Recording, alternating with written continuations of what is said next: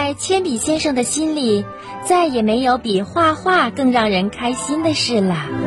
当他在卷笔刀的帮助下一露出笔尖，他就迫不及待地上路了。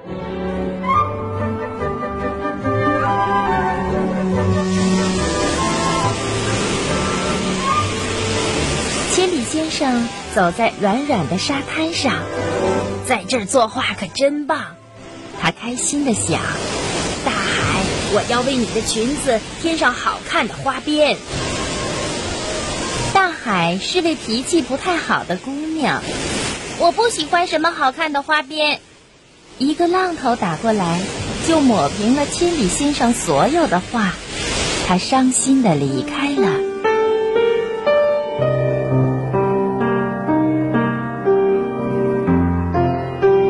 铅笔先生经过一片茂密的树林，无数的树叶在哗啦哗啦地拍着手。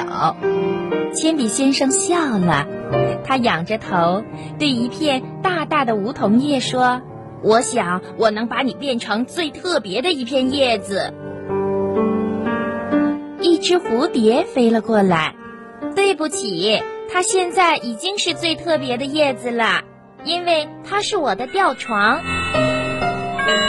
铅笔先生失望地告别了蝴蝶和他的吊床。铅笔先生路过一片碧绿的池塘，他喜欢上了一朵随风起舞的荷花。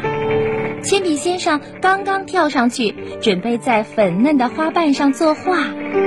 走开，你这调皮的铅笔，不要弄脏了我的舞台！一只青蛙呱呱地叫着，嗓门大极了。哦，对不起，铅笔先生害怕的跑掉了。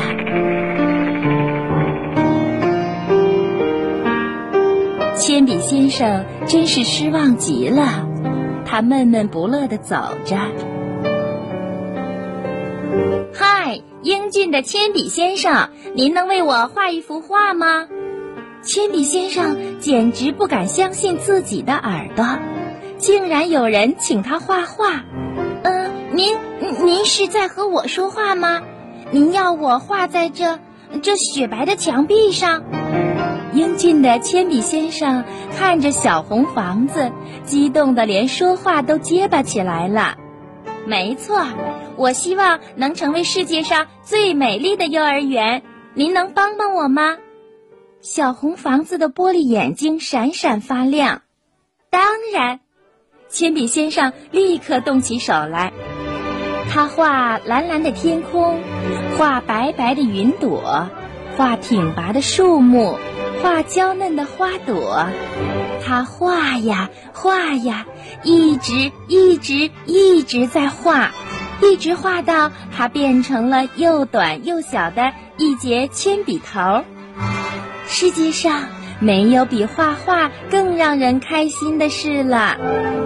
画完了画以后，铅笔先生幸福的闭上眼睛，甜甜的睡着了。